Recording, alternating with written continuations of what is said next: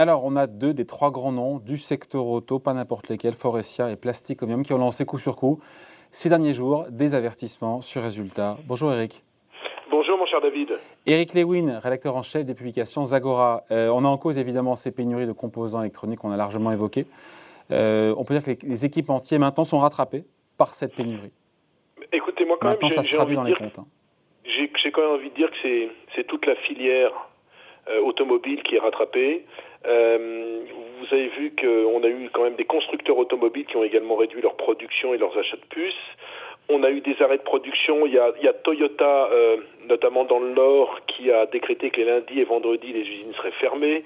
Il y a des problèmes chez Renault, il y a des problèmes chez Peugeot.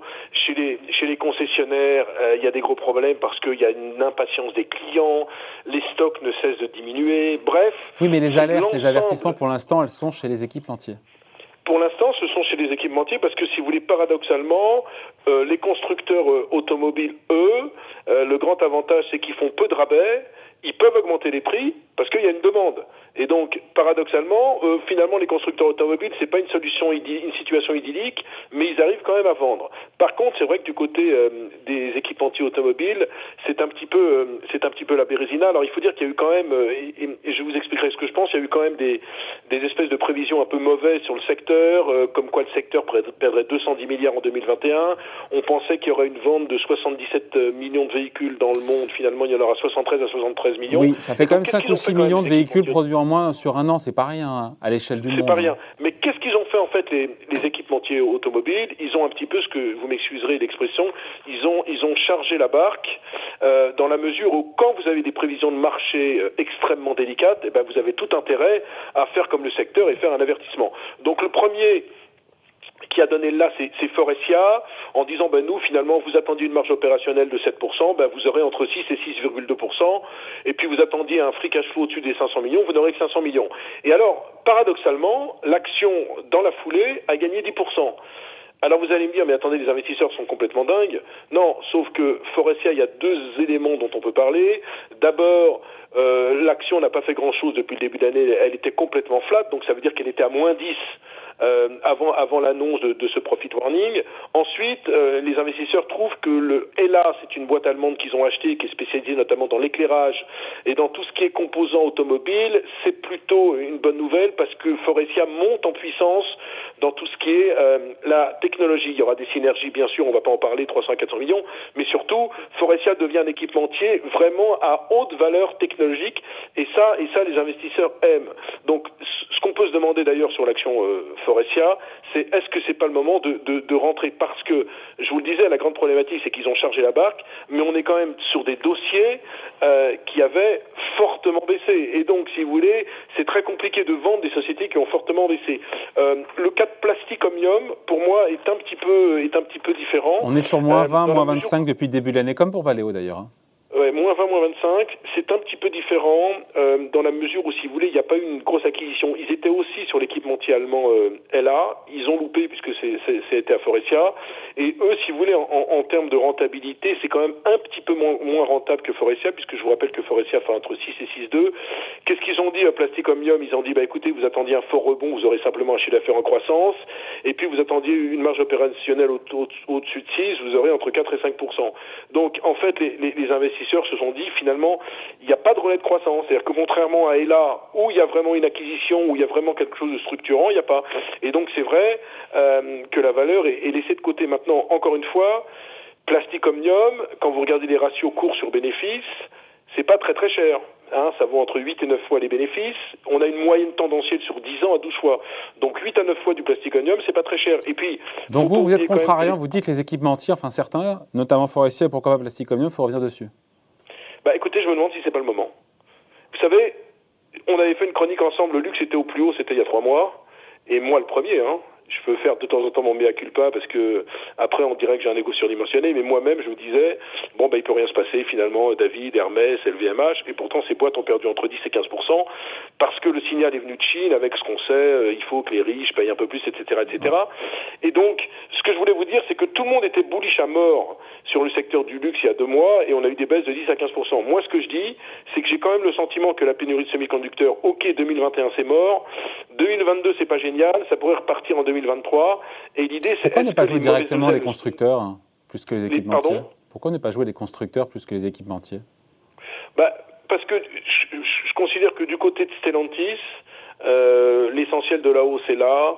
Il y a eu toutes les synergies. Et puis Renault, moi j'ai beaucoup de mal avec le dossier, mais ça, euh, c'est d'un point de vue structurel. Je suis pas du tout, je suis pas du tout à l'aise avec, ce dossier, ce, dossier Renault. J'ai peut-être tort.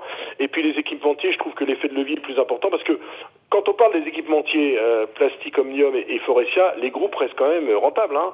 On n'est pas avec des groupes qui vous annoncent on va faire 2-3 milliards de pertes. Donc moi, je, me, je pense qu'il y a peut-être un, un, petit biais contrariant à avoir euh, sur ces deux valeurs. Sur Valeo, euh, c'est un peu plus compliqué. Sur Valeo, on est à moins 23 depuis le début de l'année. Eux, ce qu'ils disent, c'est que toute leur communication en ce moment, ils n'ont pas fait de profit warning, ils se sont pas ajustés sur le marché. Eux, ils parlent de, du véhicule électrique, de la co-entreprise qu'ils ont depuis 2016 avec Siemens, ouais. de leur volonté, etc., etc. Donc, on n'est pas dans la même dans la même problématique. Mais encore une fois, euh, je me demande franchement s'il n'y a pas un biais. Alors, c'est vrai qu'aujourd'hui, quand on voit le marché perdre 2%, on peut se dire que c'est compliqué pour les marchés.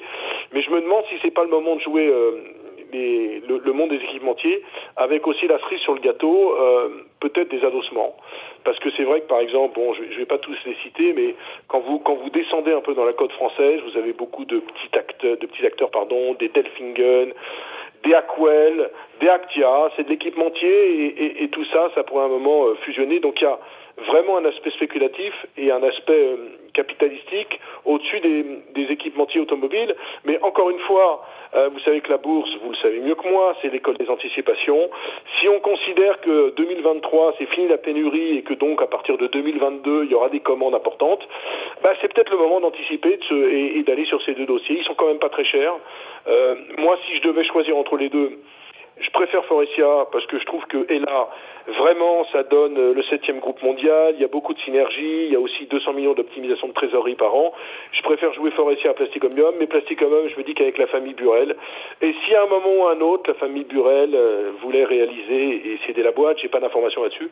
Mais encore une fois, plutôt Forestia, deuxième Plasticomium et Valeo, faudra attendre ce qu'ils vont ce qu'ils vont communiquer. Et malgré les profit warning, parce qu'il faut se projeter. Bah ouais, mal... non mais parce que attendez, c'est c'est vachement intégré dans les cours, quoi. C'est-à-dire que grosso modo, si je vous dis de vendre Forestia et, et, et Plasticomium à découvert, franchement, est-ce que vous avez envie, David? Ouais. Après, juste après, il n'y a pas un sujet que c'est pas seulement un sujet euh, euh, microprocesseurs et puces pour les euh, pour les équipementiers, parce qu'il y a aussi la hausse du prix des matières premières, les, les, les pénuries de résine, l'acier. La voiture électrique. Il y a quand même beaucoup de sujets hein, pour les équipementiers. Hein.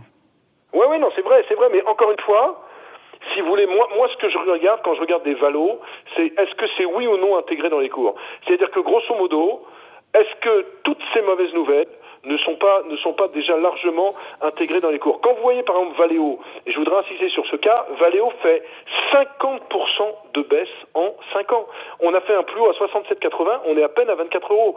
Donc si vous voulez, il y a plus de chances quand même, sauf crise majeure que, que Valeo sorte vers le haut que vers le bas. Quand on prend Forestia, bah, si vous voulez, Forestia, le plus haut de Forestia, c'est sur les 5 ans 77. Là, on est simplement à 41 euros. On est à 41 euros avec un groupe en plus qui a pris son indépendance, qui est sorti de l'orbite de, Peugeot, qui a fait un, un, une offre intéressante sur Ella. Donc, on se, moi, je me dis, franchement, quand je regarde les ratios, sur 2022, si je fais des bons calculs, Forestia, c'est rendement de 4% et PER de 7%. Donc si vous n'allez pas sur Forestia aujourd'hui, David, vous n'y allez jamais. Voilà. En gros, ouais. si on a envie d'être un peu contrariant, si on a envie d'être un peu couillu, vous m'excuserez cette expression qui n'est pas belle, je pense qu'on peut essayer de jouer ce secteur. Le couillu les win. Merci beaucoup Eric, rédacteur en chef des publications Zagora. Merci David. Salut.